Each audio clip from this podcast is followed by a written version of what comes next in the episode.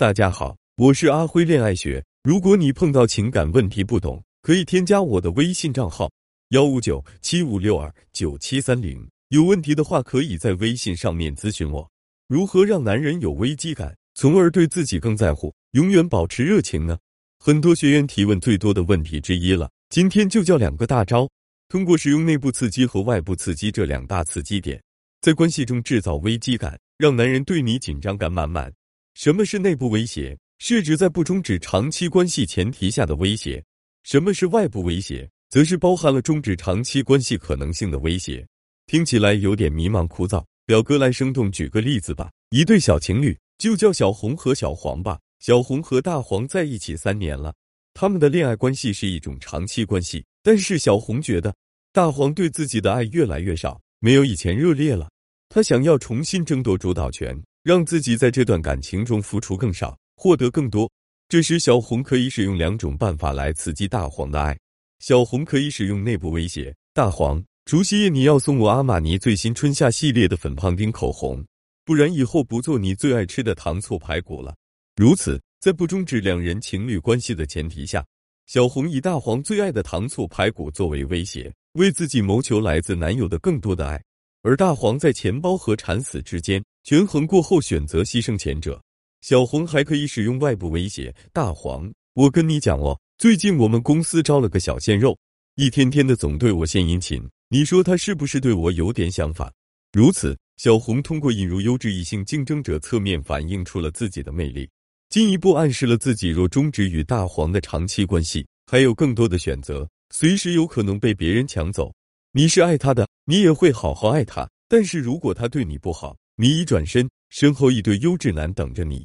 于是乎，大黄感受到了深深的竞争感和危机感，决定要更爱小红一些。相信到这里，很多聪明的表妹已经理解内部威胁与外部威胁了。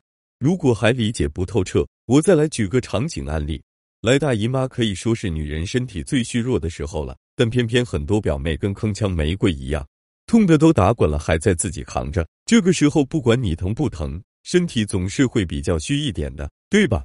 所以再也没有比这个更好的展示脆弱，让男人照顾自己的时机了。来大姨妈了，你如果又能洗衣又能做饭，那么你们家的大猪蹄子肯定对女性来大姨妈这件事越来越没概念。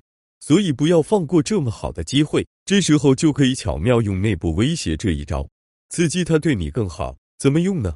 老老实实的葛优瘫一天，他躺在你旁边时。你就把他的手放你肚子上，边捂边有气无力的引入刺激。老公的手真暖呀！以前在家每个月难受的时候，我爸都会拿暖水袋给我捂，弟弟也会给我煮一碗桂圆红糖水喝，喝下去后肚子就变得暖暖的。有你们真好。说完之后，他下一步准屁颠屁颠给你煮汤去。这就是内部威胁，只在不终止长期关系前提下威胁。因为你再怎么讲爸爸、哥哥、弟弟的好。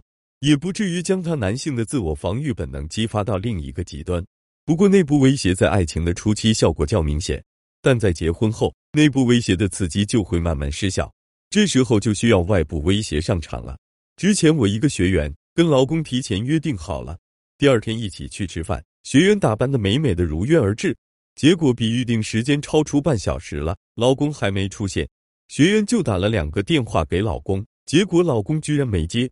过了十分钟后才回了电话，说路上碰见了老领导，让他自己吃，改天再给老婆赔罪什么的。如果是你遇到类似的情况，你会怎么办？其实当时我的学员已经很着急、郁闷了，完全不知道怎么办了，就来找我求助。我告诉他很简单，发个信息给他。正准备回家，碰到老王了，非要请吃饭，我跟他简单吃个饭就回去了。你忙完就先回家哈。老王是女学员的前男友。她老公知道这个人，结果信息刚发过去没多久，她老公马上来电话说：“老领导临时有点事情，你们现在在哪里吃饭？我过去找你啊。”这就是外部威胁，是包含了终止长期关系可能性的威胁。换句话说，就是我会好好爱你，但是也有随时把你换掉的资本。具体是什么时候，看你的表现。讲到这里，可能会有很多学员苦恼了。我知道要给男人刺激，可是内部威胁。外部威胁我都试过了，还是没用啊？为什么？因为你的威胁不可信，而只有可信威胁才是有效的。什么是可信威胁？举个例子，小时候你和妈妈吵架，赌气饿一天不吃饭，这是内部威胁，不包含终止关系的可能性。后来赌气越来越严重，你闹着要离家出走，再也不回来，并且威胁妈妈要和他断绝关系，这是外部威胁，包含终止关系的可能性。你气鼓鼓的看着妈妈，而你妈却坐在沙发上，满不在意的敷面膜。随后你下楼溜达了一圈，又饥又饿，结果怂怂的回来了。后来你长大了，出国留学，妈妈不放心，每天都要和你打通电话。你被他唠叨烦了，说他再这样你就不回家了。结果妈妈慌了，你要是不爱听，妈妈以后再也不唠叨你了。但别不回家呀！你的威胁从不可信变成了可信威胁。所以，如果你给出的威胁会使你自身受到损失，比如上面例子中赌气饿自己。身无分文的前提下离家出走等，这些威胁明知都是不可信的，所以就不具备讨价还价的效力，对方也就不会重视。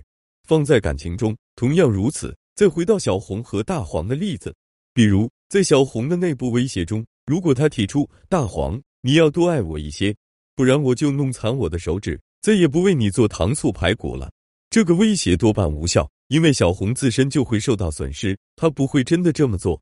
所以大黄也没有必要受此威胁付出更多了。而在小红外部威胁的例子里，威胁的可信度则很大程度上取决于给小红主动献殷勤的小鲜肉是穿衣显瘦、脱衣有肉的型男彭于晏，还是你从小青梅竹马的村口阿牛哥。所以，不管是内部威胁还是外部威胁，首先你的不断的进行自我吸引力的维持与更新，同时要有所保留。另外，你要融入有同性。异性的优质社交圈子里面，这样才会有契机。如果你只知道进行威胁，但是做不到自圆其说，那你和对方之间讨价还价的博弈便失效了。